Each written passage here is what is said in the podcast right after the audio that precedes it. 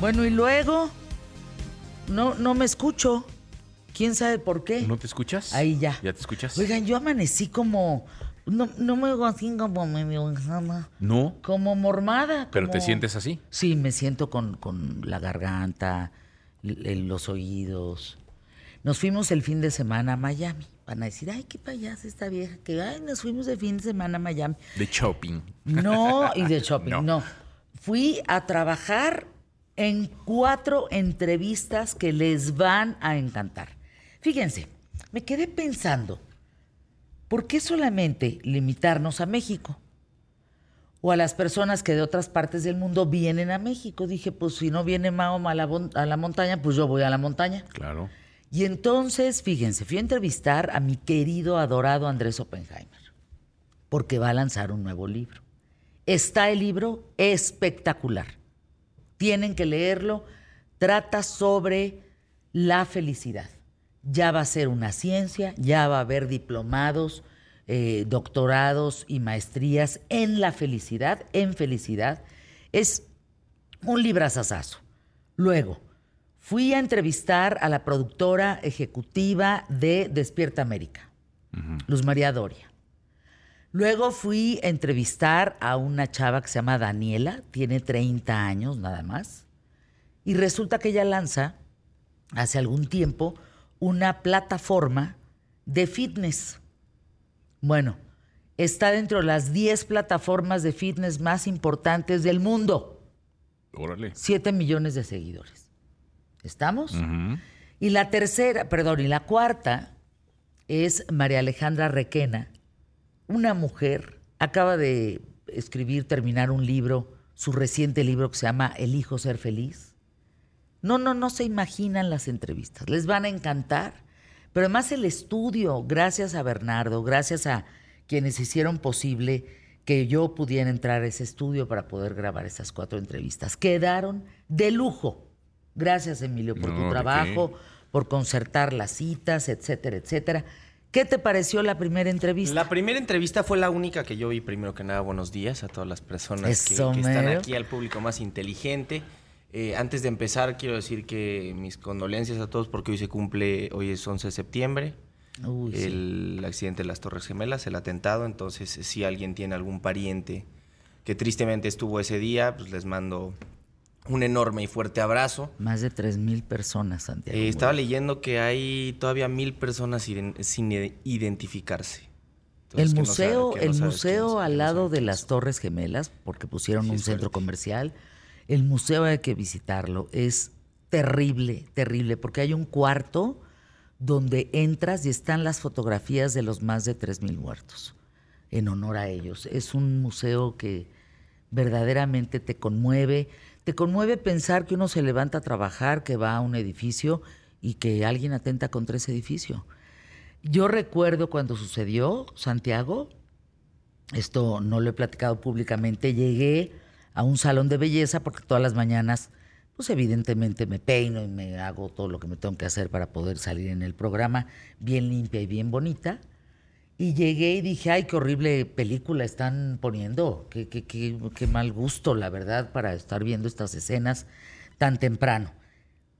Cuando supe que era una noticia real, mi pensamiento fue, primero, siento enormemente lo que está pasando en el mundo, el fanatismo es terrible y lo que hacen las venganzas, ¿no? Y dos, ¿cómo le voy a explicar a mi hijo que está viendo ahorita los Teletubbies, cuando yo regrese a la casa, cómo le voy a explicar que esto sucede en el mundo? Que hay gente que quiere el mal de otros, que quiere eh, aplastar el poder de otros, atentar contra otros de esta manera y matar a tanta gente inocente. Sí, sin duda. Terrible, Sí, ¿eh? Fue terrible, sí. Fue ¿Tú un dónde estabas, Emilio? impacto. Yo estaba al aire, justamente. Estaba Uy. en Radio Centro. Que además, eh, irónicamente, me acuerdo que estábamos viendo la transmisión especial que se estaba haciendo. Y mientras se estaba. eh, re- pues, había esta reseña de lo que había pasado, de lo que estaba, se estaba suscitando.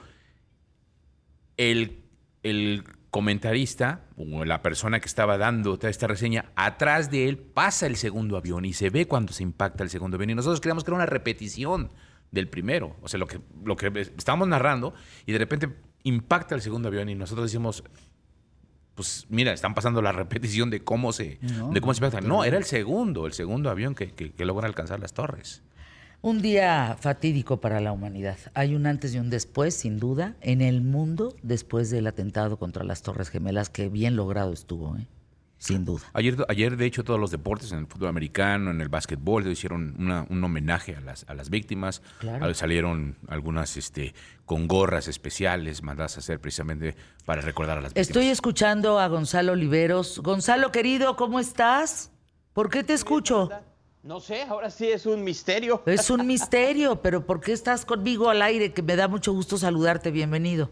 Bueno, pero fíjate, escuchando lo que estaban diciendo, y efectivamente esta historia de conmemoraciones como esta de los 22 años del atentado, no solo al World Trade Center, sino también al Pentágono y este, este ah, intento de atentado también a la Casa Blanca ah, o al Capitolio que terminó estrellándose este avión en Pensilvania. No se nos olvide también que el día de hoy se cumplen 50 años del golpe de Estado en Chile. Este ataque a la casa, al Palacio de la Moneda, y que terminó con el suicidio o con la muerte de Salvador Allende después de este eh, discurso de seis minutos que hoy van a escuchar una y otra vez en distintos medios de comunicación. Son dos, eh, son dos fechas importantes de conmemorar el día de hoy. Pues sin duda alguna, mi querido Gonzalo. ¿Dónde te encuentras? Cuéntame. Estoy en Houston, vine a una cita médica. Este, y obviamente ¿Estás aquí bien? Sí, sí, sí, sí, sin ningún problema. Pero fíjate, eh, ahorita que lo estás diciendo, claro que pues, a- aterricé en el aeropuerto George Bush aquí en, en Houston y claro que se siente esta parte en donde todos los eh, sistemas de, de, pues de todo cambiaron a partir del 11 de septiembre. De- la migración, la manera en la cual cuidan, eh, los sistemas de vigilancia se transformaron después de los atentados del 11 de septiembre del 2001. Sin duda alguna, el mundo cambió, hay un antes y un después en la historia. Y si tienen la posibilidad, me estoy escuchando con un regreso. Productora, te encargo, por favor, eh, si eres tan amable, revisar tu trabajo. Gracias. Eh, si están por Nueva York, vale mucho la pena visitar la zona de, eh, de lo que ha quedado, de lo que se reconstruyó del World Trade Center Nueva York, del World Trade Center de Estados Unidos, el ícono y la figura más importante de poder y de economía eh, de Estados Unidos para el mundo. Eh, lo que se reconstruye, lo que se hace ahí es una fuente, por ejemplo, muy bella, es un cuadrado en donde tienes la caída de agua y digamos que en el marco de la, de la fuente están los nombres de las más de 3.000 personas que fallecieron en el atentado del World Trade Center. También entras ahí mismo, es una gran explanada, entras a un museo en donde tienes los audios de las personas, donde tienes, eh, digamos, las grúas, donde tienes los pilares que sostuvieron la parte, digamos, de la planta baja del World Trade Center. Tienes imágenes brutales, brutales en videos. Entras a otra habitación, digamos, en donde tienes eh, televisiones eh, donde está corriendo todo lo sucedido este día, la cobertura a través de todos los medios en el mundo, y ves el momento en que las personas empiezan a aventar por las eh, ventanas, digamos, por los huecos que hay de, de estas torres tan significativas para el poderío norteamericano y cómo hay, hay fragmentos, hay historias, hay- ay, no, no, no, es brutal. Sales de ahí de veras, lo recuerdas Santiago con un nudo en la garganta diciendo, ¿cómo es posible que esto puede pasar en el mundo y además ser televisado? O sea, en vivo y a todo color lo vimos. ¿Cómo es posible? Yo ahorita justamente eh, agarro mi teléfono porque estás diciendo a todas estas personas que, que se aventaron en el momento. Y hay una foto, una foto muy icónica de una persona, no me acuerdo, la acabo de ver justamente antes de entrar al aire. No me acuerdo qué medio de información fue el que lo soltó. Pero es eh, una foto de un cuate aventándose, fuertísimo, fuertísimo. Y como estabas contando, yo no tenía edad para saber qué estaba pasando y entiendo que siempre tiene que haber un mal para, para poder eh, hacer el bien. Pero sin duda el propósito de todo esto de lo que comento es pues, mandarle un fuerte abrazo a todas estas personas que, que tuvieron eh, parientes, gente conocida que tristemente estuvo en este atentado. Entonces les mando todas mis condolencias, decirles que un fuerte abrazo, que aquí sin duda tienen un espacio de apoyo.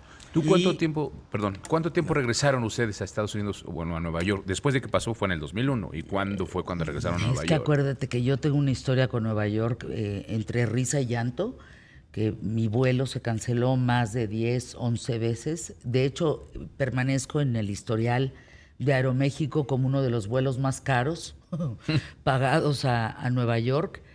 Eh, te soy franca, yo de pararme en el sitio de las Torres Gemelas, vi las Torres Gemelas, las conocí y regresé cinco, ocho años después, por ahí, más o menos. ¿Como en el 2009?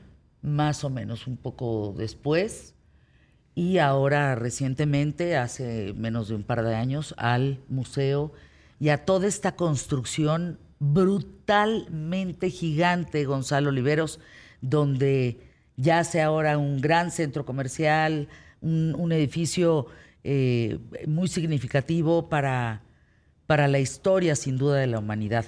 Gonzalo, arrancamos el programa, ¿te parece? Perfecto. ¿Pie derecho? Pie derecho. Qué barbaridad con la producción el día de hoy. Está dormida entre la producción y, operación y los ingenieros. Están haciendo su lunes, su lunes de no trabajo. Qué barbaridad. Arrancamos el programa. Vamos hoy por el mejor programa solo hoy. Quién sabe ayer, quién sabe mañana. Pie derecho.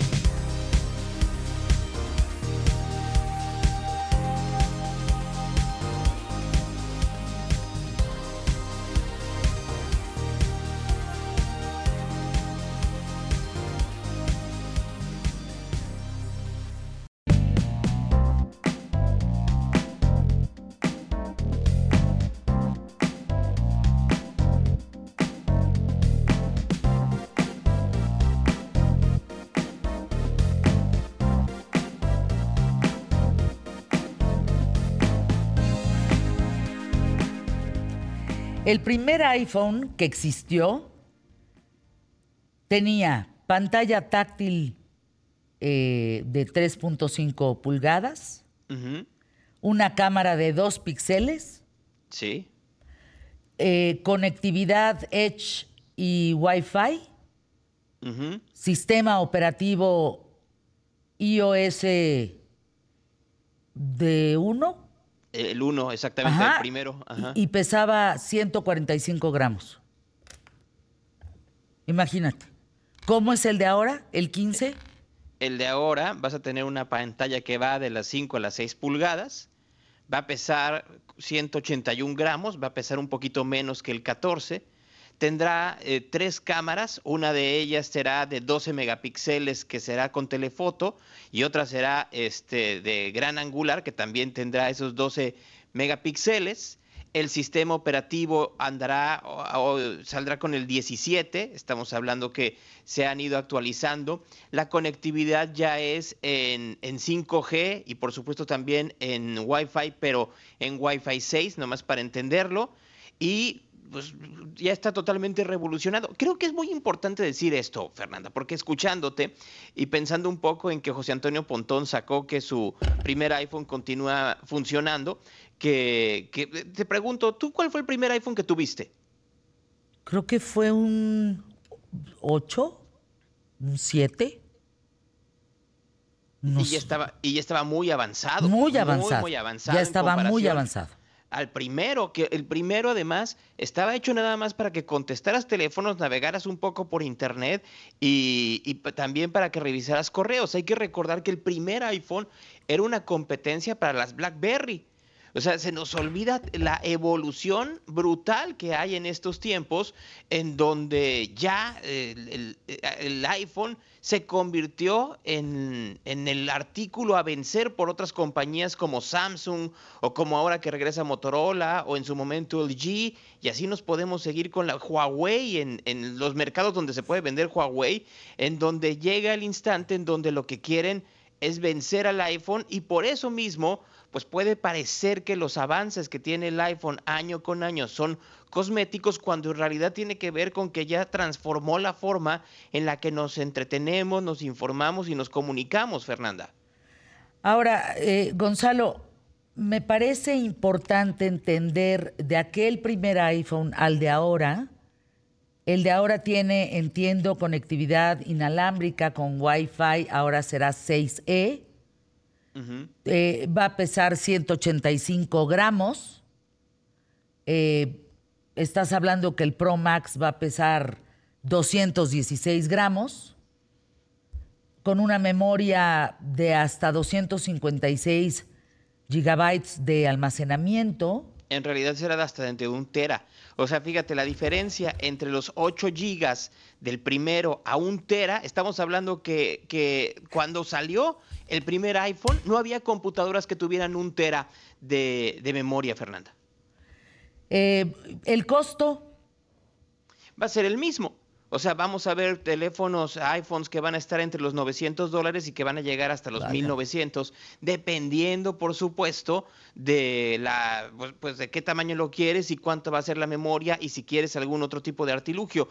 Sigue siendo muy barato para la potencia que tiene como teléfono, que ya ni siquiera tendría que ser nombrado como teléfono, sino que tendría que ser nombrado más bien como un micro eh, microprocesador en donde ya haces absolutamente todo. Entre los cambios que va a tener, y esto es muy interesante, ya estamos haciendo como pitonizos, tanto Fernanda como yo, porque has visto el, reloj que traigo, este Apple Watch Ultra, que ya no tiene, que tiene al, en el lado izquierdo, tiene un botón que se le llaman Action Button, que es un botón que tú seleccionas para qué quieres que funcione. Y ese botón va a ser el que va a reemplazar ahora el botón de silencio que tiene tu iPhone, que tiene tu celular y que viene desde la primera generación. Otro cambio interesante es que ya no va a tener muchos de ellos eh, esta manera en la cual lo cargas con Lighting, sino que lo vas a cargar con USB-C. Es decir, que va a seguir las eh, indicaciones del mercado europeo, de la, Unión Europea, que dice que todos los aparatos tienen que, eh, tienen que cargarse con el mismo tipo de adaptador y así ya no tienes que comprar tantos cables de maneras distintas. Así que yo creo que vamos a ver cosas diferentes a partir del día de mañana. Miren, el precio de salida del iPhone, el número uno, fue de 499 dólares con 4 gigabytes y 599 dólares para el de 8 gigas. Imagínense, por favor, hoy estamos hablando que el iPhone 15, el normalito, así el, el más baratito, 800 dólares, el 15 Plus 900 dólares, el 15 Pro 1000 dólares y el Pro Max, el 15 Pro Max 1.200 dólares.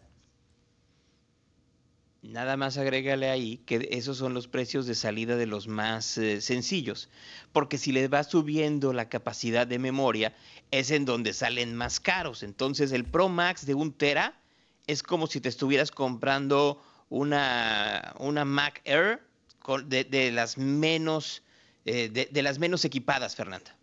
Gonzalo, ¿tienes tu volumen muy alto? No. Ah, porque dice aquí la producción que el volumen lo tienes alto, que por eso yo me oigo de regreso. Pues mira, le voy a bajar todo y te voy a escuchar así como susurro, ¿te parece? Ándale, me parece muy bien.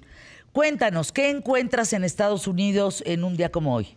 Encuentro varias cosas, porque encuentro efectivamente este sentimiento por un lado de zozobra, pero al mismo tiempo de, ánimo de seguir adelante y de no dejarse de los enemigos a partir de los atentados hace 22 años del 11 de septiembre. Encuentro, por supuesto, también estas eh, restricciones nuevas. tú y yo lo vivimos de una manera distinta y me quedé pensando en algo, Fernanda. ¿Qué cantidad de personas que viajan a los Estados Unidos hoy en día habrán pasado ya por el proceso de un global entry? ¿Un 5%, un 10%, un 15%? ¿Cuánta de esa gente habrá pasado por todos los eh, sistemas de seguridad y candados para poder tener un paso mucho más rápido por los sistemas de migración. Pero más importante, ¿cuántos de ellos pudieron haber pasado hace 10 años y, y soy hoy día parte de una organización criminal? Ujule, pues, no, pues sí. Tú dime.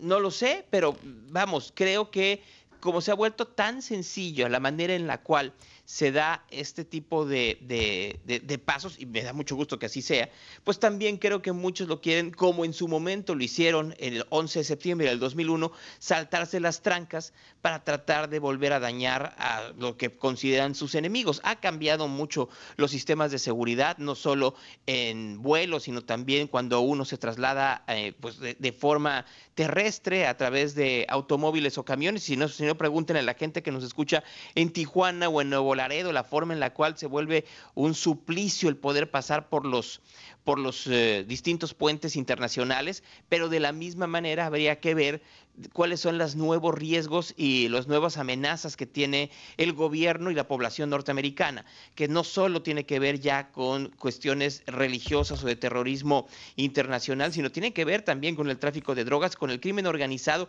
eh, que, que comienza en México y que llega también a los Estados Unidos, Fernanda. Eh, te preguntan que cuándo se lanza el iPhone, por cierto. Mañana. Mañana. De hecho, de hecho, por eso estamos haciendo un adelanto, es así, vuelvo a decirlo, en nuestro papel de Gonzi Vidente y Fer Vidente, estamos diciéndoles lo que antes que cualquiera se los estamos diciendo aquí. Oye, que la carcasa es de titanio. En el caso del, del 15 Pro Max, sí, y tiene además una, Eso lo hace más liviano no solo eso, sino que ya no va a tener marcas, que es muy molesto. Si tú, si tú utilizas un teléfono celular, pues siempre se quedan las marcas de eh, la pequeña grasa que tienes en los, en los dedos. Entonces ahora, pues con ese acabado de titanio, ya no se van a quedar esas marcas, lo cual siempre se agradece para que no se vea como que estuvieras o fueras una persona sucia, aunque no lo seas. Flaquiguapo, las notas de hoy. Bueno, yo, eh, fíjate, una que acaba de salir, Sandra Cuevas está diciendo, la jefa de gobierno, la alcaldesa en Cuauhtémoc, que renuncia esta semana para combatir, o más bien para tratar de, conseguir la candidatura a la jefatura de gobierno por el Frente Amplio e ir en contra de Omar García Harfuch. Ese sí va a ser un, encuentro, un encontronazo. No, hombre, ¿quién le llega a Omar? Nadie. no, pero Nadie. encontronazo de, de diversión. De broma. Ah, exacto, de broma, sí, porque nadie le llega a Harfus. ha hecho un trabajo impecable, sin duda alguna. Y yo creo que él va a ganar, no sé tú es qué opinas. Es un buen tipo, además. Ah, es un gran tipo. Ah, yo le mando un abrazo, de veras, con admiración y, deseándole muy buena suerte. Vamos a anuncios QTF, mi querido Flaqui Guapo. Quédense conmigo.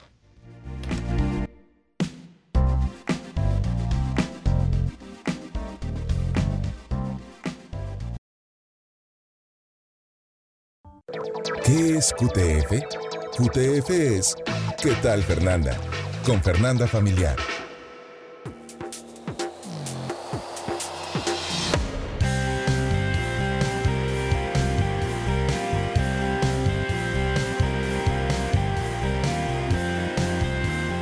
Queridísimo Andrés Oppenheimer, te saludo con muchísimo gusto. ¿Cómo estás, querido Andrés? Hola Fernanda, gusto saludarte, siguiendo con mucha atención este viaje que ha hecho el presidente López Obrador a Colombia y a Chile. Eh, esta mañana leí en la prensa chilena, Fernanda, que el presidente rindió tributo al fallecido presidente de Chile, Salvador Allende, lo llamó un apóstol de la democracia y dijo que Allende todavía gobierna con su ejemplo. Y también que Allende, Salvador Allende, el presidente socialista de Chile, muerto en el golpe de Estado de 1973, es el dirigente extranjero que más admiro, cierro comillas. Bueno, Fer, esta, estas declaraciones del presidente Obrador me generan dos reflexiones. La primera es que es un poquito osado, por no decir descabellado, decir que Allende fue un ejemplo. Es cierto que fue una víctima, es cierto que fue una víctima de un golpe de Estado horrible, cruento, condenable desde todo punto de vista, que eh, cometió todo tipo de horrores eh, durante los años que estuvo en el poder. Pero ponerlo como un ejemplo, eh, y también es cierto que hubo una complicidad de Estados Unidos, o sea, nadie puede criticar el hecho de que se condenen a quienes causaron directa o indirectamente la muerte de Salvador Allende, porque como tú sabes, todavía hay una gran discusión si fue un suicidio o si lo mataron. Pero bueno, no hay duda que fue una víctima. Pero de ahí decir que fue un ejemplo de, de, nada, ahí tengo mis serias dudas, Fernanda, porque lo cierto es que durante el gobierno de Salvador Allende la inflación en Chile llegó al 650% anual. O sea, imagínate la inflación al 650, o sea, no al doble, no al triple, o sea, seis veces 650% anual. Expropió empresas, estatizó bancos, eh, hizo muchas, muchas cosas que hoy en día, a la vista de la experiencia histórica, eran muy, pero muy disparatadas y generaron una polarización impresionante. La segunda reflexión y más importante que me trae me traen las palabras del presidente López Obrador, Fernanda. Y lo mismo podríamos decir de los presidentes de Argentina, de los presidentes de Colombia, del presidente de Colombia, de muchos otros países, es preguntarse si vale la pena reabrir las heridas del pasado cuando nuestros países tienen tantas deudas pendientes con el presente y con el futuro. Fíjate que Hace pocos días eh, hablaba con el secretario ejecutivo de la CEPAL, de la Comisión Económica para América Latina y el Caribe de las Naciones Unidas, José Manuel Salazar Chirinax. Eh, lo tuve en mi programa de CNN de anoche. Y él me decía que América Latina va a crecer apenas un 1.7% este año y todavía menos, un 1.5% el año próximo. Y eso es un crecimiento pobrísimo porque nuestros países producen millones de jóvenes que se integran al mercado laboral todos los años y para mantener a todas esas nuevas generaciones necesitamos crecer al 3, 4, 5% anual. Y estamos creciendo al 1, 1.5, 1.7%. Y para países como México, Fernanda, que tendrían que crecer al, por lo menos al 4% anual para darle cabida a todos los jóvenes que se incorporan a al mercado laboral todos los años, ellos en las Naciones Unidas están pronosticando un crecimiento del 1.8% para el año que viene, o sea, mucho menos que este año. Para este año calculan un 2.9% de crecimiento, para el año que viene el 1.8. Pero lo mismo con Chile, que está teniendo crecimiento negativo después de 30 años de crecimientos positivos y de reducción de la pobreza. Entonces la pregunta, Fernanda, que yo me hacía cuando escuchaba y veía estos actos en Chile en memoria de Allende y las protestas de quienes están en contra de Allende y todo este, este tema que está acaparando las primeras planas en, en Chile, pero también en Argentina y en varios otros países, y en México mismo, donde el presidente habla todos los días frente a un, una imagen de los próceres de la independencia. O sea, vale la pena realmente, con todo el respeto que merecen muchos de nuestros líderes históricos y próceres de la independencia, perder tiempo en debate sobre si este era mejor que el otro, si este es un ejemplo, si este no era un ejemplo. Hablar de eso cuando tenemos un déficit impresionante en educación, en ciencia, en tecnología. Mira, justo en estos días, el viernes estaba hablando con los científicos que acaban de sacar un índice latinoamericano de inteligencia artificial. O sea, midiendo dónde estamos en esta nueva tecnología que va a cambiar el mundo. Y resulta que en América Latina solo el 2.2% de la fuerza laboral tiene habilidades directas o indirectamente relacionadas con la inteligencia artificial, mientras el promedio mundial es del 3.6%. O sea, eso es lo que tendríamos que hablar. Esos serían, deberían ser los temas que tendríamos que estar poniendo en el centro de la agenda pública. Otro dato que da este nuevo reporte de ILIA, el Índice Latinoamericano de Inteligencia Artificial. La inversión privada, Fernanda, en proyectos de inteligencia artificial en América Latina es un 1.7% de lo que se invierte en Estados Unidos. O sea, 1.7% de lo que se invierte en Estados Unidos. Estamos invirtiendo en toda América Latina. Y eso incluye Brasil, donde se invierte el 60% de esa cifra. Entonces, resumiendo, Fernanda, estos debates sobre la historia, este, esta obsesión latinoamericana con la historia, o sea, yo no digo que nos olvidemos de la historia, pero ponerla en el centro de la atención pública me parece que desvía la atención de temas muchísimos más importantes de los que van a depender nuestros hijos, nuestros nietos y el futuro de nuestros países. Eh, ¿Cómo lo ves? Pues me parece preocupante porque la historia indica que eh, pues aquel Chile de Allende pues era un ejemplo muy peligroso, ¿no? No, no era un ejemplo, digamos, de, de, de, pues de paz, de armonía, de crecimiento, de, en fin, al contrario. Bueno, era, e, era un caos total. Yo recuerdo haber ido, yo era muy joven, fui a Chile en esa época, eh, en la época de Allende, para ver, me interesaba mucho verlo. Eh, fue unas vacaciones a Chile y era un caos absoluto. Sin duda. Eh, repito, esto no justifica de ninguna manera el golpe militar que le dieron a Allende. Tendrían que haberlo dejado terminar su, su mandato como cualquier presidente democráticamente electo que lo fue.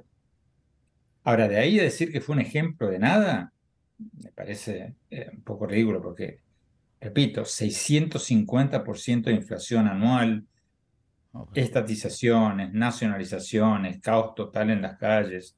O sea, no fue un ejemplo de nada. Fue una víctima, eso sí. Fue una víctima a quien hay que honrar y darle crédito también porque a diferencia de las corrientes marxistas de la época, él se proclamaba marxista, pero para su crédito, a diferencia de otras corrientes marxistas de su época, no estaba con la lucha armada. Él decía que había que llegar al poder pacíficamente, entonces tenía su mérito el hombre. Pero yo no diría que era un ejemplo a la luz de, de los resultados de su gobierno, yo no lo pondría como ejemplo de nada. ¿Por qué habrá ido Andrés Manuel López Obrador a revivir Allende, Andrés? Yo creo que eh, era una asignatura pendiente, porque eh, el presidente López Obrador viene hablando de hace años de la integración latinoamericana y de los lazos de México con América Latina, y este aquí que está llegando al final de su mandato y no había pisado Sudamérica, cosa que era un poco incongruente con su discurso. Entonces yo creo que tenía que ir y escogió este motivo como pudo haber sido cualquier otro, y, escogió visitar dos países con presidentes ideológicamente afines, aunque hay que decir que Gabriel Boric, por lo menos en Chile, es un eh, hombre de izquierda mucho más eh, alineado con, con la defensa de los derechos humanos en países como Venezuela, como Nicaragua, que él abiertamente critica como dictaduras, cosa que el presidente López Obrador no hace, o por lo menos públicamente no lo hace. Pero dentro de sus diferencias, visitó dos países con presidentes de izquierda eh, y, y, como te decía recién, creo que les quedaba un poco mal terminar su mandato hablando sobre la integración latinoamericana sin haber pisado tierra sudamericana. Había ido antes a Centroamérica y al Caribe, pero no a Centroamérica. Bueno, pues ahí el tema, mi querido Andrés. ¿Quién sabe por qué revivir en estos tiempos y con esta proyección que me dejas profundamente preocupada? ¿En cuánto va a quedar, dices, qué porcentaje va a tener México? De la inversión en inteligencia artificial, Eh, la cifra que da este nuevo índice de inteligencia eh, artificial en América Latina es que toda América Latina junta hoy invierte el 1.7, o sea, menos del 2% en inteligencia artificial de lo que se invierte en Estados Unidos.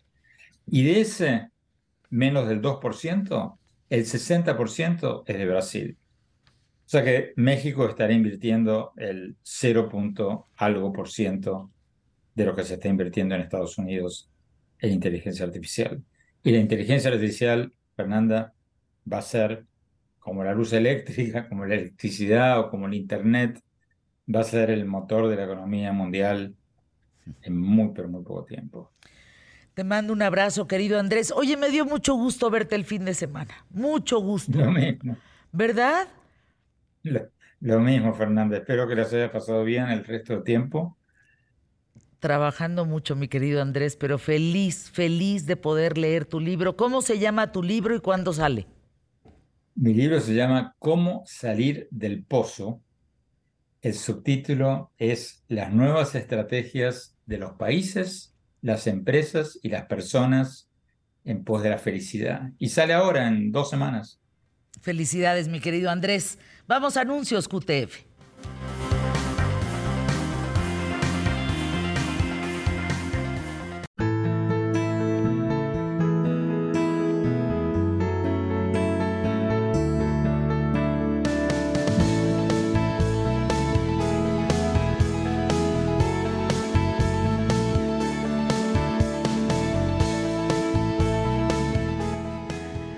A ver, vamos a pasar un tema bien difícil que es el suicidio hoy en día. Fíjense, estamos hablando de más de 700 mil personas se suicidan en el mundo cada año. 79% son hombres. Ahora, hay una parte que quiero hablar contigo, Blanca, Blanca Gil Corona, que pues es el Día Mundial de la prevención para el tema del suicidio. Eh, hay casos públicos que hay una especie de romantización del suicidio. Virginia Woolf, ¿no? que acaba con su vida después de llenarse los bolsillos de, con piedras y tirarse a un río, y, y así Alfonsina Storni, ¿no? Eh, ante un diagnóstico de cáncer mamario, le escribe a su hijo a manera de despedida, suéñame que me hace falta, y aunque no la soñemos, sí que la canturreamos. Te vas, Alfonsina, con tu soledad, qué poemas nuevos fuiste a buscar. O sea, válgame con el romanticismo hmm. de acabar con la vida, de que alguien acabe con su vida. ¿Qué piensas de esto?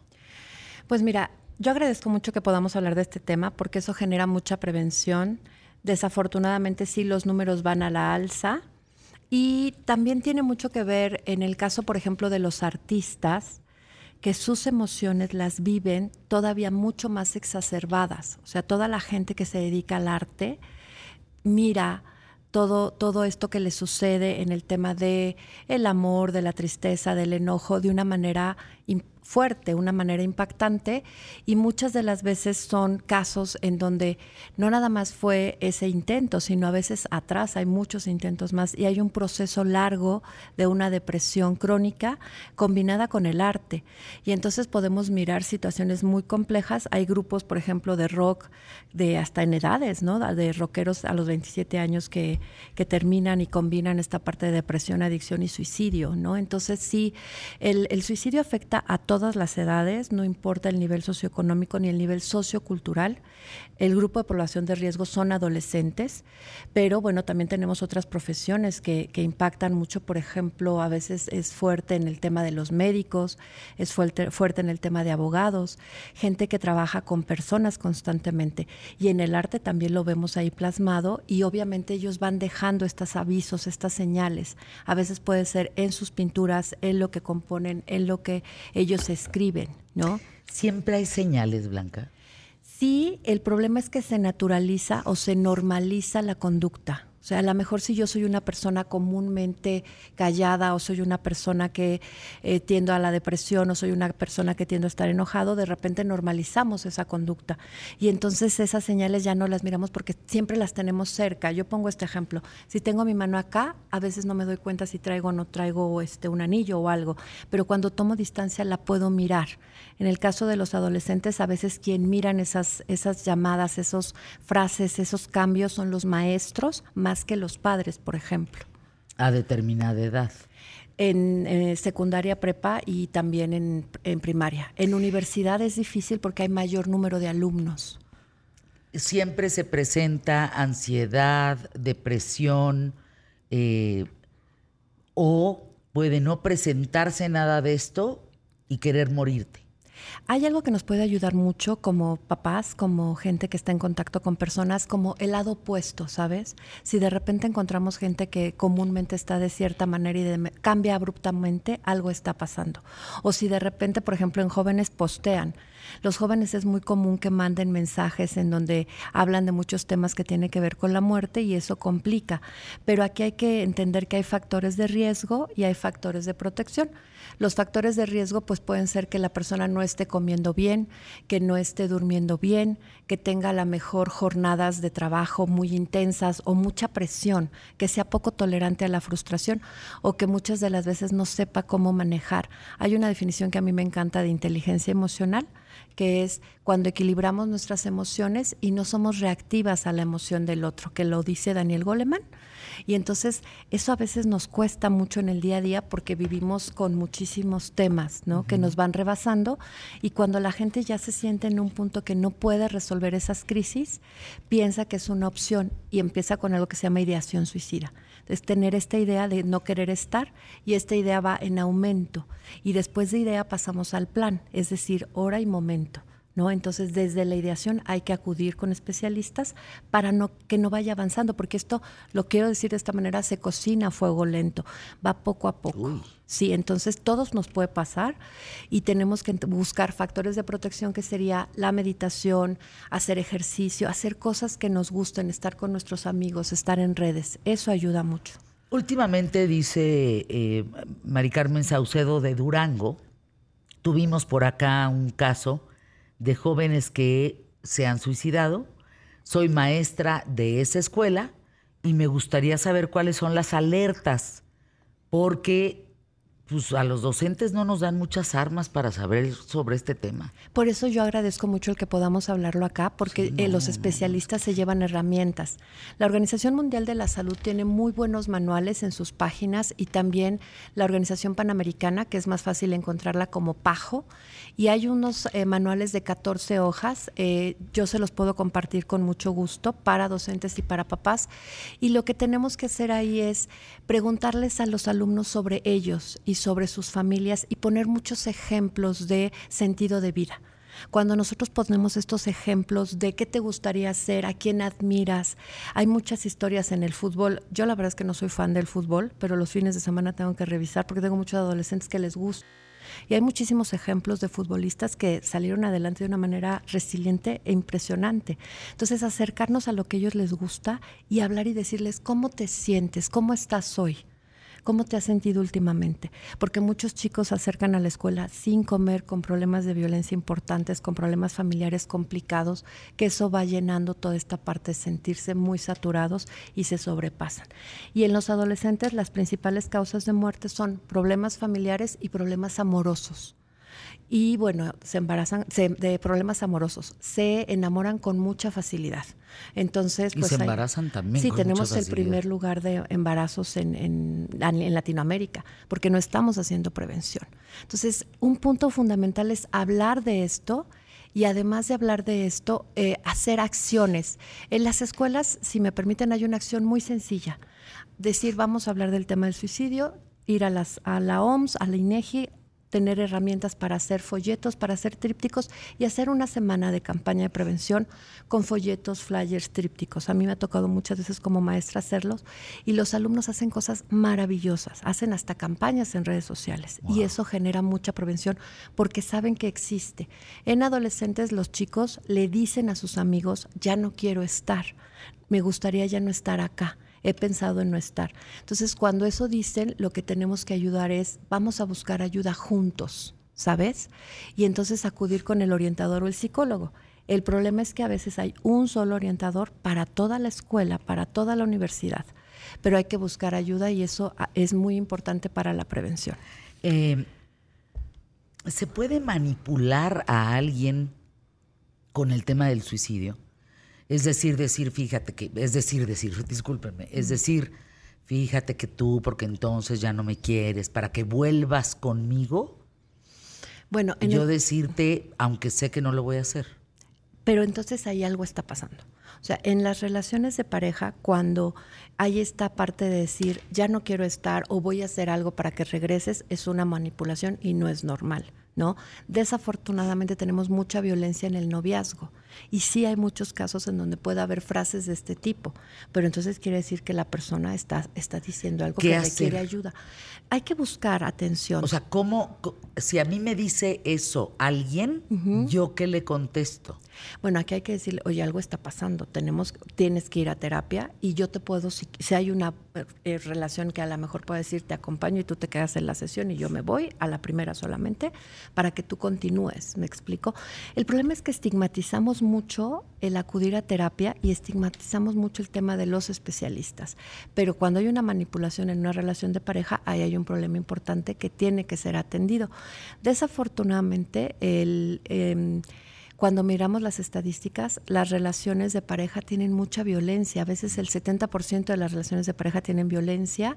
Hay una herramienta que los invito a que busquen, que se llama violentómetro, en donde empieza ahí a mirarse cuáles son las conductas desde bromas hirientes, mentir, engañar, descalificar, manipular, que es lo que tú comentabas.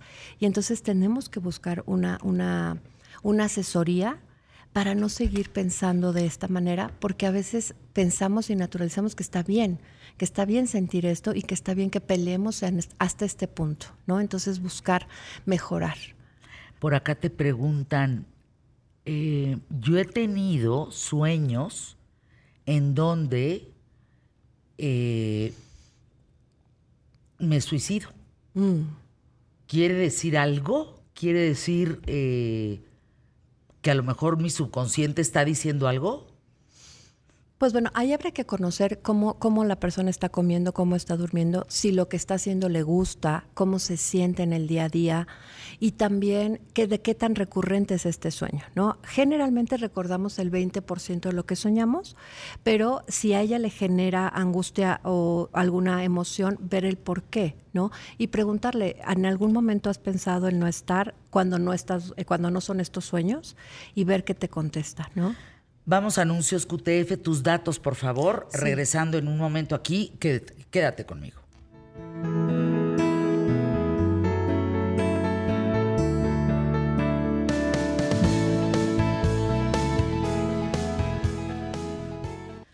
Alguien me dijo, Blanca, hace tiempo, que quien quiere cometer un suicidio, en realidad, como nunca ha tenido experiencia sobre morir, sobre lo que es morir, piensa que va a vivir. Mm. Entonces, comete el suicidio pensando en que va a pasar pronto, es decir, en, en que no se va a morir. ¿Podríamos eh, desmenuzar esto un poquito más? Pues es que mira, depende mucho de las circunstancias, del contexto. Eh, por ejemplo, en adolescentes ellos se sienten inmunes, infértiles e inmortales, Entonces hacen muchas conductas de riesgo y se exponen. Entonces muchas de las veces en este experimentar, en este querer tener este control de lo que están viviendo y de lo que dicen y hacen, pues bueno, pueden tener estas ideas, ¿no? En donde a lo mejor no va a pasar o a lo mejor las cosas van a cambiar, ¿no? Aquí creo que lo importante es entender que tenemos que ser muy responsables de nuestra salud emocional, de estos cuidados que tenemos en cómo manejamos la tristeza, el enojo, cómo manejamos esta tolerancia a la frustración, cómo manejamos y cómo lo expresamos, ¿sí? Porque, por ejemplo, en niños adolescentes sirve mucho el que podamos eh, estar haciendo ejercicio o dedicarnos a alguna actividad artística, algo que nos guste. ¿no? Para no llegar a, este punto en donde tener como estas ideas, en donde podemos a lo mejor sentir que tenemos este control sobre la muerte, ¿no? Y también tiene mucho que ver con los límites, ¿no? Hasta dónde podemos llegar y hasta dónde no. Entonces, pues bueno, cuando nosotros revisamos todas estas cartas, por ejemplo, póstumas, de lo que escriben, a veces es esta saturación de emoción de lo que la persona está escribiendo en ese momento que se siente o muy enojado, o muy deprimido, o que no está siendo escuchado o que no sabe cómo manejar esa situación, ¿no? Pero es muy interesante cómo cada persona lo, lo mira de acuerdo a su perspectiva, de acuerdo a lo que está viviendo, ¿no? Entonces, eh, podemos hacer campañas importantes. Hace algunos años me tocó ir a Cuña, porque había muchos casos de suicidio allá en el norte del país. Ah, caray. Y, por clima, por estrés, ¿por qué? Porque de repente se vuelve como algo muy repetitivo en una sociedad. Anteriormente, hace 10, 15 años, era mucho más común ver casos en Yucatán, Campeche y Quintana Roo. El clima afecta mucho. Cuando tenemos mucho calor o tenemos mucho frío, nuestras emociones se exacerban. Desafortunadamente los estados del norte del país están teniendo mucho conflicto con situaciones de narcotráfico, de violencia y donde quieren a los chicos que se enfilen a situaciones complicadas y entonces ellos a veces prefieren llegar a este punto. Entonces ahora desafortunadamente tenemos estados de la República del Norte que tienen casos muy importantes. Por ejemplo, Chihuahua tiene el primer lugar en algunos meses de la República, del año. Y entonces aquí me tocó ver que había bardas en una campaña maravillosa de prevención del suicidio donde los convocaron a hacer graffiti sobre la prevención, ¿sabes? Entonces, yo en ningún estado me había tocado ver eso y me ha tocado dar capacitación en la mayoría de los estados de la República, por no decir en todos, y me bajé, hacía un calor de 40 grados y me bajé a tomar fotos porque era sorprendente ver cómo habían convocado a los chicos y cómo habían puesto ahí el arte para hacer la prevención. Entonces aquí a mí lo que me gustaría hacer énfasis es escuchemos, escuchemos a las personas, escuchemos a los niños, a los adolescentes, a los adultos, para que eso pueda generar prevención y se puedan sentir mejor. Blanca, ¿por qué muchos suicidas lo hacen en su casa? ¿Es una forma de castigar a los familiares? Tiene mucho que ver el lugar, ¿no? Cuando hacemos conductas dentro de casa, nos está hablando generalmente que hay un problema familiar o de, de, comunicación importante. Y cuando es un suicidio en el exterior, por ejemplo en el metro o en estos puentes, en estos lugares donde a veces las personas los hacen con, de una manera eh, muy llamativa o aparatosa, pues también están haciendo como un llamado social, ¿no? Pero acá no hay que normalizar los lugares, ¿no? Hay que buscar, por ejemplo, en, Pachuca hubo un, lugar donde hubo suicidios recurrentes y ya le llamaban el puente de los suicidas ¿no? Entonces, no hay que normalizar ni estas conductas ni estos lugares, ¿sí? Hay que hacer todo este proceso de la prevención para que sepamos que siempre va a haber maneras de evitarlo y que siempre podemos encontrar formas en donde las personas se sientan mejor.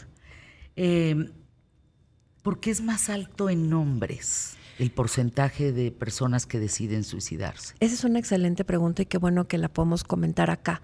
Más mujeres lo intentan, más hombres lo logran, ¿sí? Las mujeres lo intentan más con métodos mucho más ligeros y más hombres lo logran con métodos mucho más violentos. Por eso es que los, los hombres lo logran más. Por ejemplo, los hombres pueden ocupar armas de fuego o cosas más extremas, ¿no? Lanzarse de un puente, cosas así, en donde esto limita la recuperación. Y las mujeres ocupan más el tema a veces eh, de pastillas que eso hace que pueda ver la, recuperación y que la familia se acerque a ver qué está pasando o los amigos. Casi siempre hay estos avisos, ¿no? En donde a veces la gente se despide o manda un mensaje y hay esta posibilidad de rescate, ¿no? Pero tiene mucho que ver con el método. Blanca Gil Corona es arroba tus datos, los están preguntando, es Blanca Gil. Sí, gracias. ¿Y tu teléfono? Con gusto. Mi teléfono está siempre ahí las 24 horas. Es el 55 12 31 22 16. Y bueno, también está apareciendo por ahí la página donde pueden contactarnos. Eh, siéntanse con toda la confianza. Fíjate que cuando vamos a las secundarias o a las preparatorias, y a veces estoy con 500 muchachos o 1500 que estuvimos en Prepa 4, y damos el número, solo llegan a escribirte uno o dos chicos o chicas, casi más chicas que chicas y de manera anónima. Y escriben más por temas de trastorno de conducta alimentaria, ¿no? Entonces siéntanse con toda la confianza, tanto papás como docentes, como maestros y los mismos jóvenes que nos estén escuchando, de acercarse a preguntar, ¿no? ¿Qué podemos hacer para sentirnos mejor? Y recurran a estos materiales que tiene la OMS, que son muy didácticos, que son muy fáciles y que los podemos ocupar para todas las diferentes edades. Bueno, pues ahí el tema es, es delicadísimo lo que está pasando en México, en muchas zonas de la República Mexicana, en el mundo. Estás hablando de que cada, cada 40 segundos una persona se suicida. Eso no está, no está bien. Algo, algo está pasando de manera importante acudan por favor con Blanca Gil Corona. ¿Algún teléfono? Sí, eh, muchas gracias. Lo repetimos, 55 12 31 22 16 y del 2017 aumentó en 1.629 personas. ¿Sí? Las cifras son muy frías, pero tendremos que recordar que son personas y son familias que requieren esta atención. Entonces, acérquense a las diferentes instituciones. Y muchas gracias por poder hablar de este tema. Vamos a anuncios QTF, regresamos.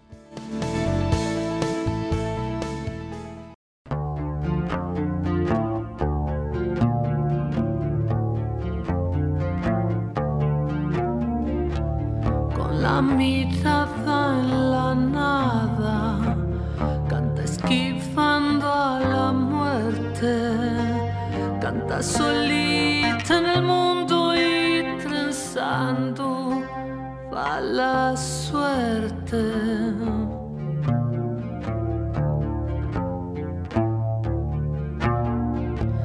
Lleva en el tiempo la herida y la locura exaltada. Corazón que no ha dolido es corazón. Ay, qué delicia. Su nombre es Tonana.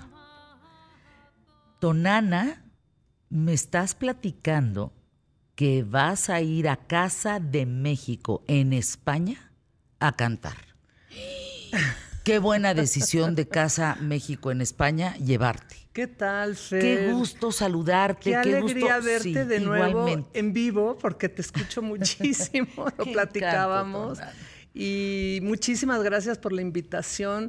Y sí, estoy feliz de poder llevar mi música a Casa de México en España, en estos momentos donde a mí me significa muchísimo.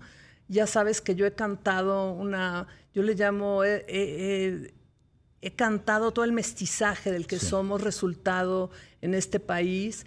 Y justamente el nombre de Tonana nace justamente de ese sincretismo y tiene que ver mucho con España también, o sea, con México y con España, ¿no?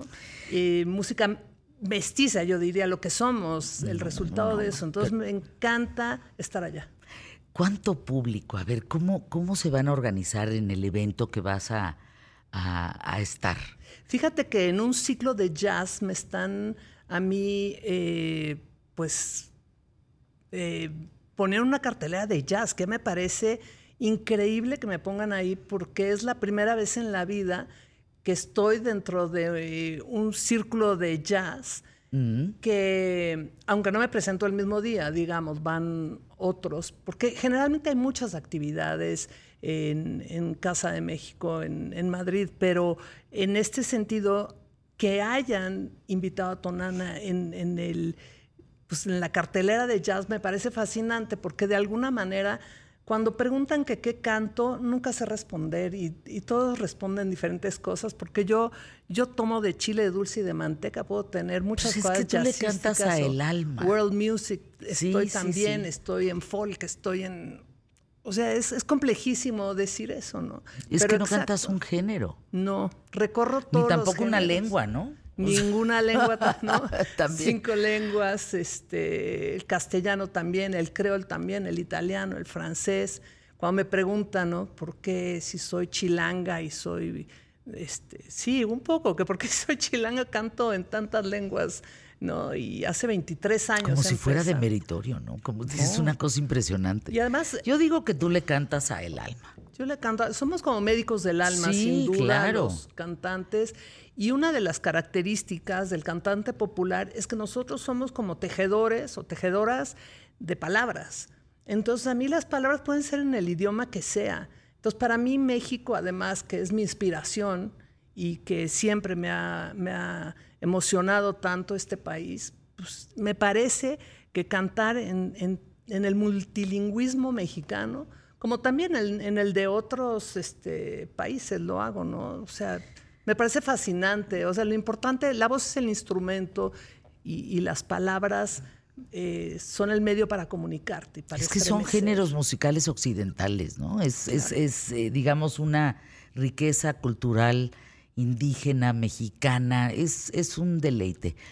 Hoy, ¿qué te, qué te está inspirando para, para cantar más hondo? Bueno, la edad es importantísimo. Ay, qué adorada. Sí, la verdad. eh, Pero te ves, muy, te ves muy joven, te ves muy bien. Ah, bueno, pero, la- pero tengo mi edad.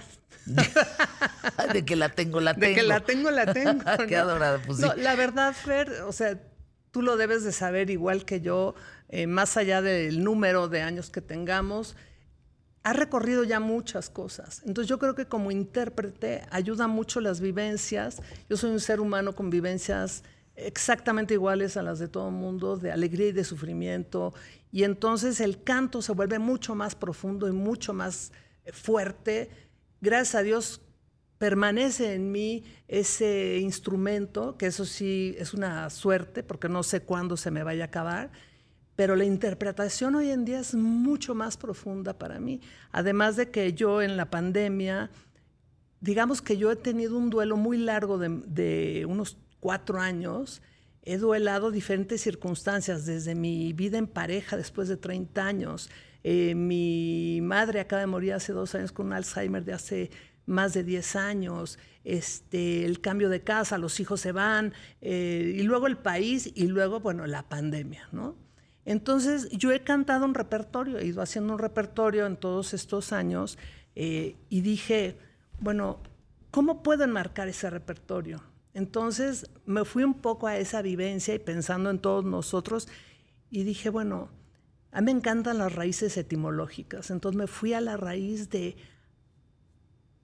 de dolor o de amargura o de todo eso y dije, bueno, encontré que la palabra amargo, salado, ocre, es la raíz latina de amaru, o sea, es el significado de amarus, que es la raíz latina de amarillo.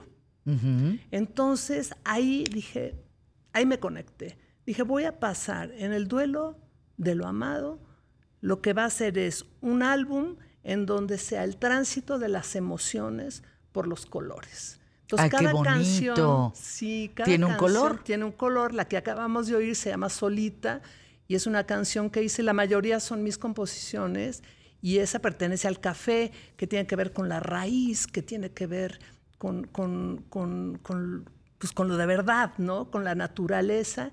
Y Solita es esta mujer que se enamora del equivocado y que él le dice, Solita, te voy a llamar. No te Ay. enamores de mí porque solita te vas a quedar. Entonces solita va cantando y yo hago pues un canto para todas las solitas, ya sea tiene un sonido con una guitarra vieja que yo voy tocando como de cuerdas de metal, imaginándome un poco en el norte del país, en esta situación de mujeres que se enamoran de estos hombres que no deben enamorarse y que viven en la clandestinidad de ellos, ¿no? Entonces a ellas, es un himno a ellas, pero también soy yo, somos todas. Te- todo esto que nos platicaste muy resumido, que te pasó en los recientes cuatro o cinco años, te destapó una parte bien bonita. Te destapó el corazón de manera muy bonita para poder plasmar, pensar en otras mujeres que pueden estar viviendo lo mismo que tú. Totalmente. Y Sí, cantarles, ¿no? Cantarles a ellas y a ellos. Y además, todos los cantos que yo he hecho, menos una de las canciones, pero la mayoría tienen algo que te da un poco de luz. O sea, no es la tragedia. Yo empiezo con el video que acabamos de ver, por ejemplo, que se llama Marus. Tengo a Tiago Dávila, que es mi hijo, que ahora está en actuación, representando esa máscara, ¿no? Y, la primera línea de la canción dice, nadie te roba lo que has querido. Y para mí es muy importante recordar esa, esa línea toda la Nadie vida. te roba lo, Lo que, has queri- querido. Cuando uno Es pierde algo, te dicen, oye, y ya, eh, pues qué lástima, ya se perdió o ya se acabó y vas a volver a rehacer o cómo, pues si nadie me quitó nada, nadie me robó nada, ya lo viviste. O sea, cuando haces esa conciencia, nadie te roba lo que has querido ni lo que has vivido. El canto, decía Mercedes Sosa, es una ceremonia de amor del artista para con el público. Totalmente. Se me hace una belleza. Es es una un- belleza. Y además, eh, Tonana, ¿qué haríamos sin la música? ¿Qué haríamos No, sin la expresión artística de todos ustedes? Nada, la verdad que yo si volviera a nacer volvería a pedir una voz como la que tengo y, y poder contactar el mundo. Eh, de repente lo complicado que se vuelve nuestro trabajo, porque es muy complicado tener trabajo. Esa es la verdad. Fíjate. Eh, y teniendo tanto talento, voz, sí. disciplina, Sí, no, no basta. orden, creatividad, o sea, teniendo tantísimas No basta y le digo a mis alumnos muchas veces, porque yo doy talleres de canto y doy clases de canto también, y les digo, tienes que tener clarísimo por qué cantas. Porque va a ser muy complicado a veces, muy complicado. Y no dejes de hacerlo además, no dejes de regalar tu canto. Entonces, bueno, en este espacio regalar mi canto, Fer, y regalar mi, mi voz, es para mí un privilegio. De verdad No, te lo no, agradezco No, muchísimo. Tonana, al contrario. no. ¿Cu- ¿Cuándo te presentas en México? ¿Cuándo? Porque bueno, vas a casa México en España, Sí. que es una, ha sido. Sí, bueno, ¡Qué es una belleza. belleza! ¿no? Una belleza. Oigan, el Día de Muertos, ¿Qué no tal? se imaginan cómo adornan esa casa. Sí, es impresionante. Es impresionante. Y- Está en revistas Sí. importantísimas en el mundo señalando cómo eh, decoran el Día de Muertos. Lo No, visita es- muchísima gente Es en España, en Madrid. Y Susana Pliego, que es la directora de cultura, que es la que me está invitando, eh, de verdad yo veo año tras año lo que van, eh, la cara que van poniendo de México en Madrid, a mí me parece muy acertada y muy bella. Ella es doctora y, y, bueno, trabaja en un grupo de gente Es que cómo agradeces allá. que alguien en ¿Cómo cultura sea alguien culto, ¿no? Porque Totalmente. normalmente no. Total. o sea, te encargo. No me hagas hablar. No, no, sí, no, no, no. Yo me acuerdo eh, que le dijeron a la señora, oiga señora, a ver, niños, les traje eh, eh, para que toquen el piano, para que aprendan flauta, para que toquen el arpa. Oiga señora, pero es que estos niños no comen. Ah, no, si no comen no les traigo nada. Híjale. No, bueno, eso No, es bueno, como chiste como, Pepito. como chiste Pepito, exactamente. No, no, no. Danos tus redes, danos tu, danos dónde te vemos, qué, dónde te escuchamos, danos Tonana. Mira, invito a todos a que entren a Tonana-Music, que eso es en Spotify. Estoy en YouTube como Tonana. Estoy en Facebook como Tonana o Tonana Tonana. Estoy como Tonana Music y ahí me pueden encontrar. Gracias, mi querida Tonana. Muchas gracias por la Cantante, invitación. compositor. No, hombre, este es tu programa. Ven más seguido porque nos dejamos de ver como 20 años. Si no puede ser. Y no te encuentro en el barrio nunca. No, pues ya no voy al barrio. No, bueno, pues El trabajo. para pero, te- para acá. pero estás mucho en mi casa. ¿eh? Sí, ay, gracias. Ahí te recibo mucho sin que lo sepas. Gracias, muchas gracias por sintonizar. Gracias por poner a México en la misma sintonía. No, bueno, gracias por este espacio. Así como la voz cantada es la medicina del alma, eh, un programa como el tuyo es otra medicina también. Ay, gracias. Gracias, Gracias. Qué bonito mensaje después de un arranque tan complicado el día de hoy en el programa. Gracias. Anuncios QTF. Tu alma puede ser blanca mirando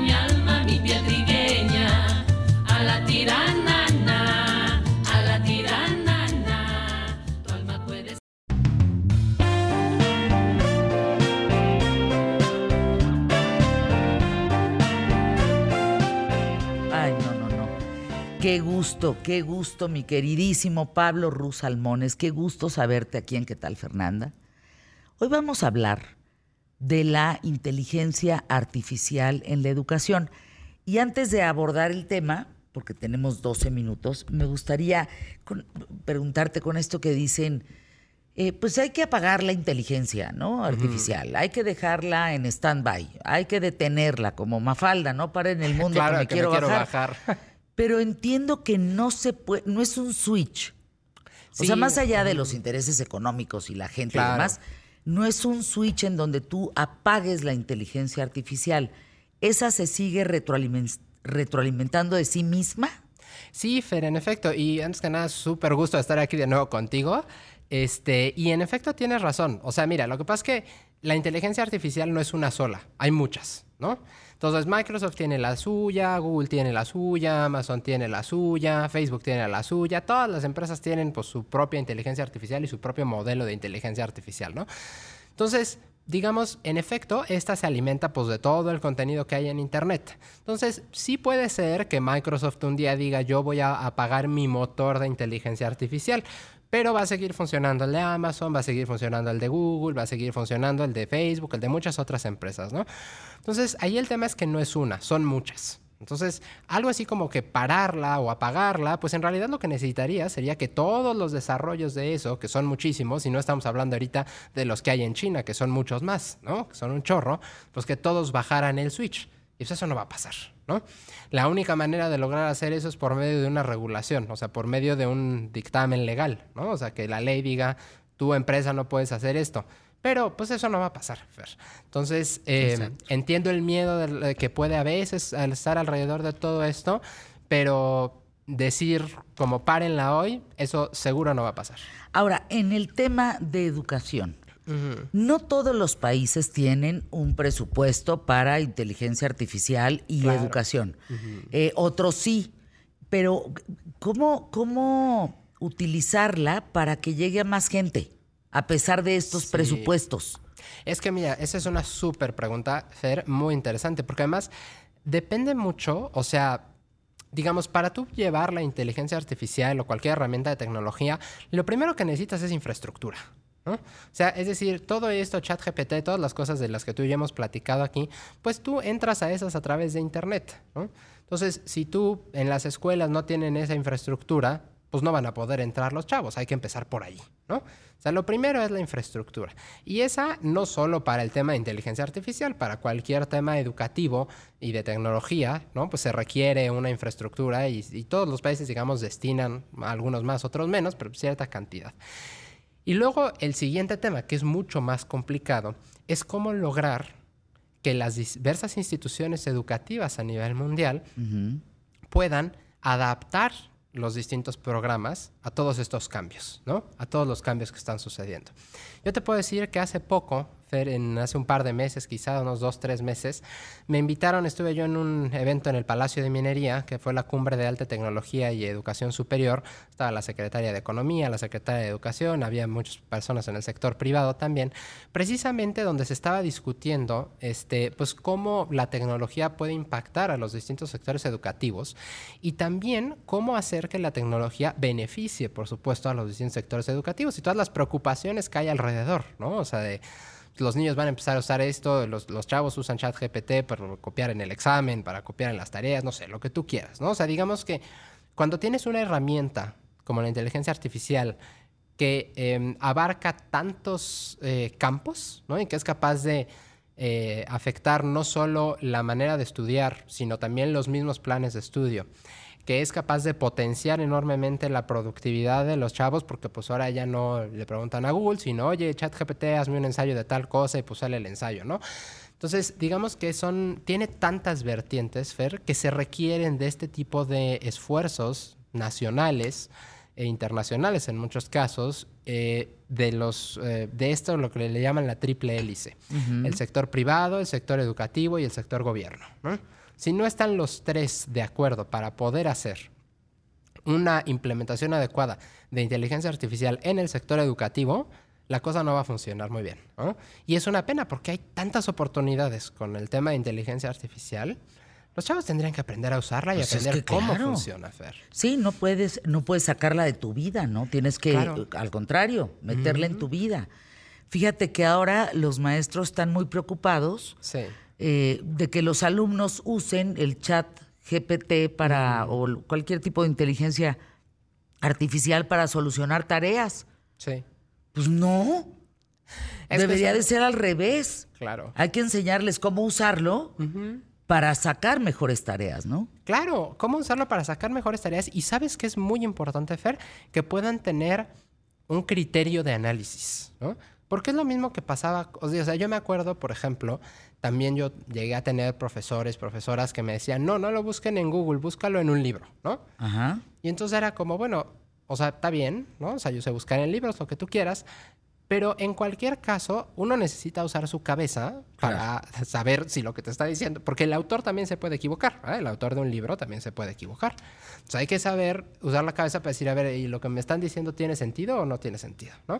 Y con la inteligencia artificial todavía más, porque en efecto yo estoy convencido de que con la ayuda de ChatGPT y muchas herramientas puedes sacar mejores tareas. Pero también requieres que los alumnos tengan un mayor criterio de análisis Pues claro. ¿no? Para saber si eso que están sacando es cierto o no, si tiene sentido o no. O sea, una cosa que sea verosímil, otra cosa que sea cierta, pero pues hay que empezar por algún lado, ¿no? Son habilidades que se tienen que desarrollar sí o sí. Entonces, yo creo que la integración de la IA en el mundo educativo tiene muchísimas oportunidades, pero también es importante atender los factores clave, ¿no? El pensamiento crítico, este, la reflexión, la capacidad de, este, em, de los alumnos de Sí, no los reemplaza, no reemplaza tampoco a un maestro, pero sí los fortalece. Sí, los fortalece. Y sabes además Los por qué no- empodera, ¿no? Los empodera. Y sabes por qué además no reemplaza a, a nadie, Fer? Porque la educación es, eh, desde mi perspectiva, es una cosa inherentemente humana, en el sentido de que puede ser que lo veas en un video o que lo, te lo explique ChatGPT o lo que tú quieras y a lo mejor hasta te lo explican mejor. Pero si una cosa nos dimos cuenta con la pandemia, Fer, es que a los chavos les gusta ir a la escuela por ver a sus amigos. ¿Sí me explico? Sí, sí, sí. O sea, a lo que voy es, de pronto, durante la pandemia todo el mundo dijo, no, aquí va a ser donde la educación se va a transformar y ya no vamos a necesitar a las escuelas, no sé qué, pero resulta que a los chavos les gusta ir a la escuela para ver a sus amigos, a los niños les gusta ir a platicar con sus cuates, Al- o sea, digamos, hay un, una, este, em, y, y aprender con ellos, o sea, hay un, hay un componente que requiere de la plática entre las personas, Fer, Por supuesto. para poder llevar a cabo una educación efectiva. La inteligencia artificial, te pregunta Rafael, que nos escucha en Puebla, ¿puede de alguna manera, eh, eh, como, como carece de capacidad humana, ¿no? Sí. Entonces, eh, para resumir la pregunta, esta parte de empatizar y entender las emociones de los estudiantes, ¿los afectaría? ¿No será que los vuelva más insensibles, más fríos? Te voy a decir una cosa que es, eh, no sé si preocupante o no, pero interesante sin duda alguna. Este, en la, hace poco hicieron un estudio con doctores y resulta que estabas chateando con un doctor, nomás que en algunos casos del otro lado había una IA y en otros casos había un doctor real. Y después le preguntaron a los pacientes con quién habían sentido una mayor empatía y dijeron que con la IA no sabían que era una IA. Entonces, a lo que voy es que este tema de si va a, desensibilizar a los chavos o no, pues no lo vamos a saber ahorita, Fer. Hay que esperar a ver qué sucede. Gracias, mi querido Pablo Rusalmones. Anuncios QTF.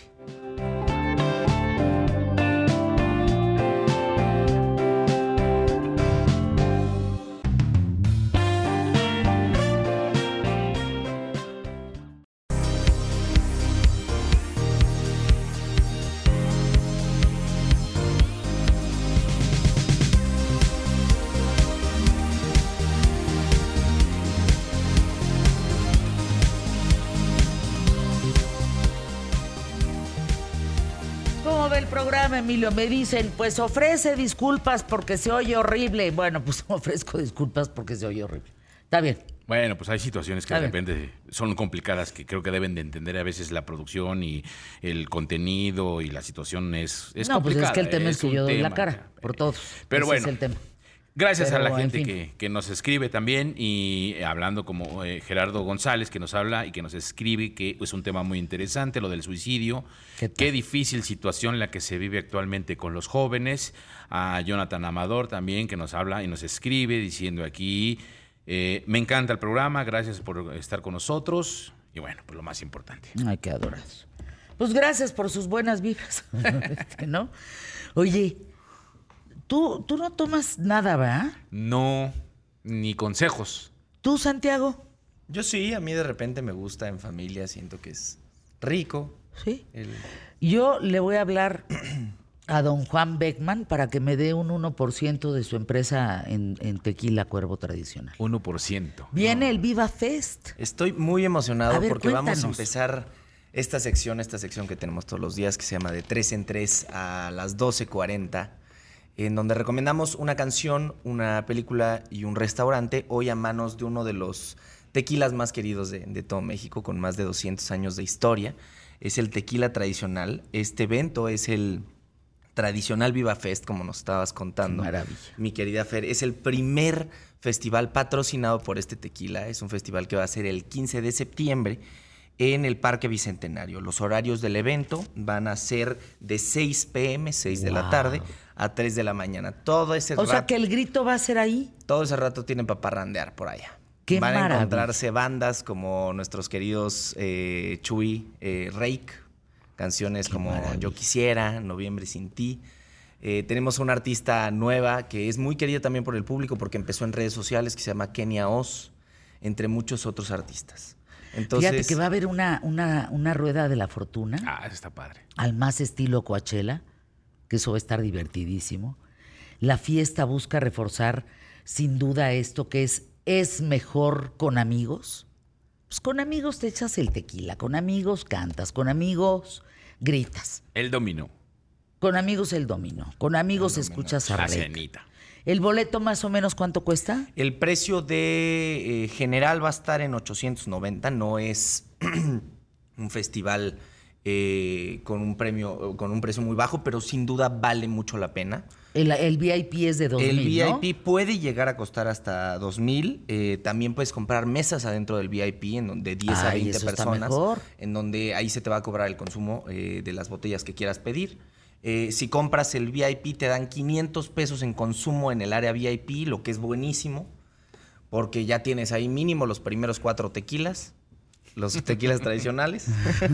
Entonces, va a estar muy a gusto. eh, yo- Pero no solo va a haber tequila tradicional. no, mi- vas mi a encontrar una consentido. Vas a encontrar una propuesta gastronómica enorme en la que vas a encontrar eh, no restaurantes, pero los festivales es muy común donde te encuentras estos puestitos de diferentes lugares muy conocidos en donde vas a probar comida deliciosa. ¡Ay, qué rico! Y seguramente van a tener otras marcas de alcohol eh, para los que quieran consumir Parque cervezas. Bicentenario, el 15 de septiembre, hashtag tradicional Viva Fest.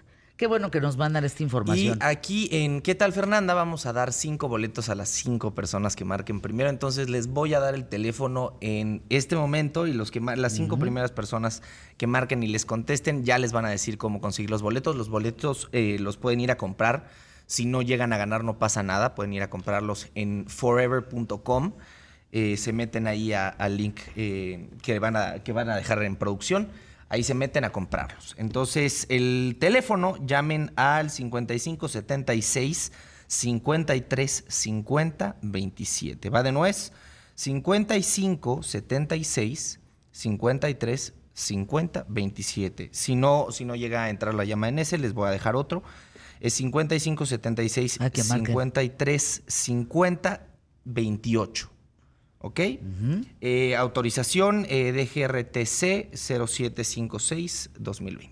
Es que tenemos que mencionar eso, porque como tiene que ver con cuervo tradicional, es el tradicional Viva Fest y demás, lo tenemos que mencionar. Estoy muy emocionado. ¿Tienes ¿verdad? el link? De casualidad, ¿me lo pueden conseguir, por favor? les digo para que lo van a poner Sí. eh, los que están en... En, En tele, a en ver si me lo ponen en un súper para que la gente. no- Súper es la plequita esa que tú ves. exactamente. Con los datos para que puedan comprar sus boletos en el. Oye, ¿has ido al Parque Bicentenario? Sí. Qué bonito, bárbaro. ¿eh?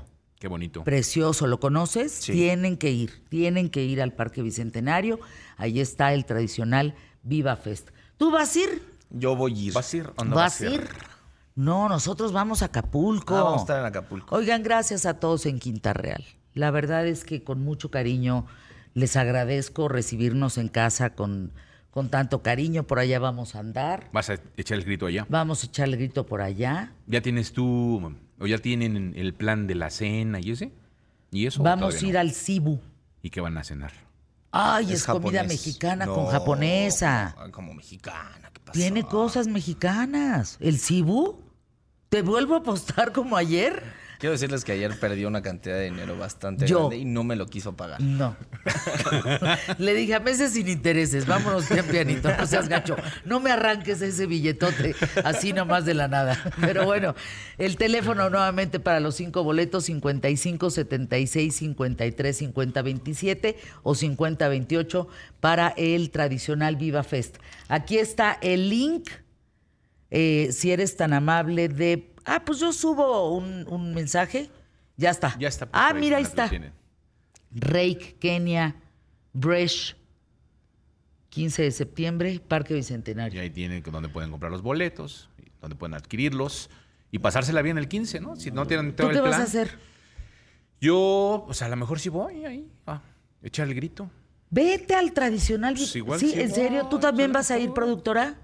¿Se van juntos? Juntos, pero no revueltos. Ay, qué padre, va tu hija, Sí, lo vamos a hacer tu ahí. santa señora. Ahí vamos a El estar santo aquí, marido de la productora. A gritar el 15 Eso, con Rake. eso.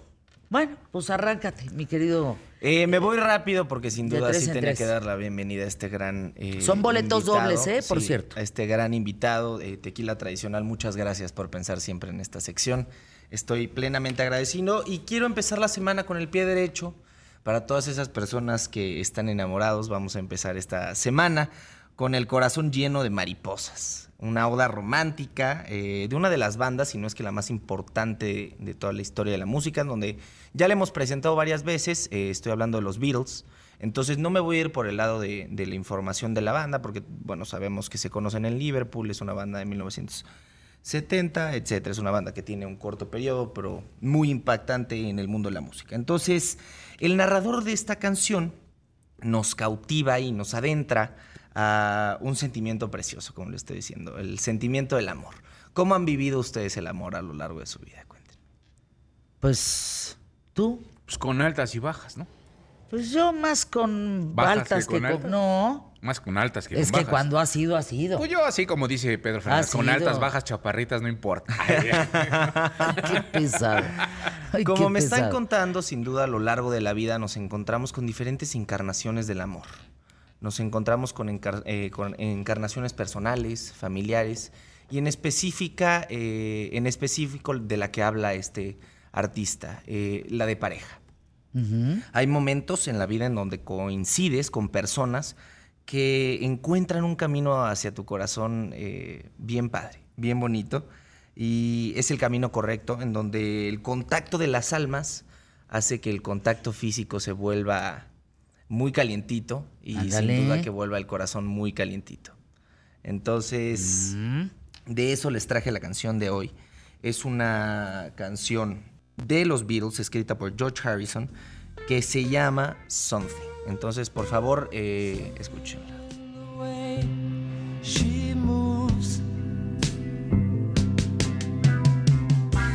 attracts me like no other lover something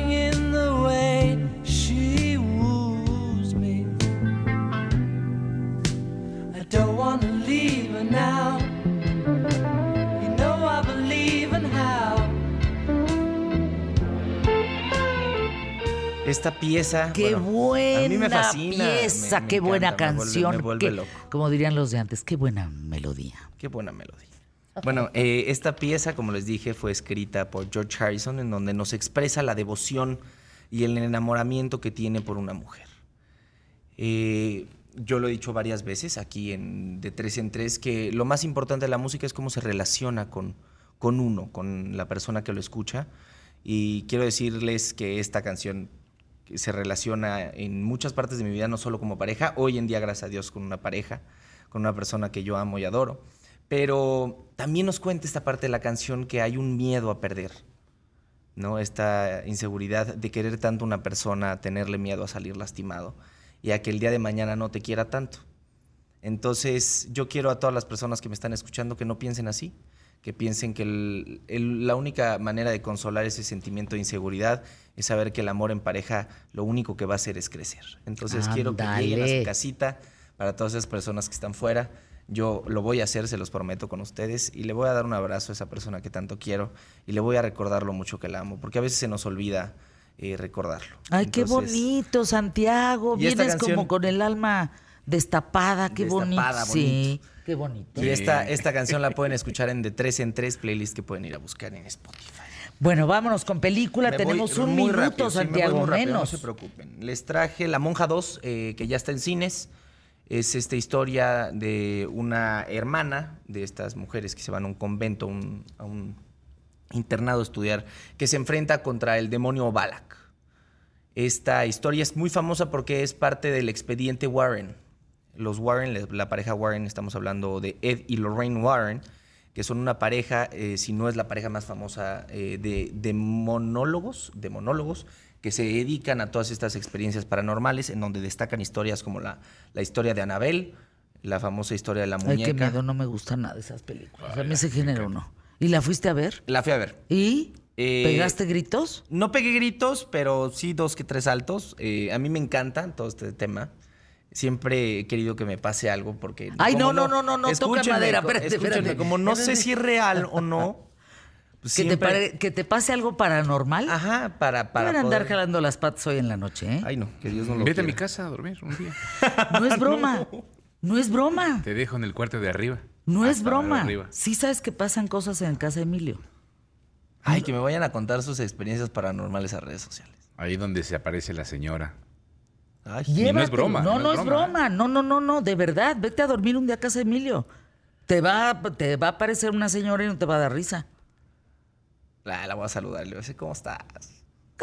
¿Cómo estás? Bueno, ya tenemos que entregar y, la- y- y restaurante. ¿qué? Restaurante, hoy les traje un speakeasy, casi no traemos speakeasy Ya, en no, aquí, no, que se llama Free House. Ajá, bueno. Es un bar de ambientado en los años 30, entonces vale mucho la pena ir a echarse unos drinks por ahí. A continuación, Sea como sea. Paco Sea, quédense en imagen con Paco Sea, el mero mero petatero, después de Pascal. Bueno, Rodrigo Pacheco, de toda. Él.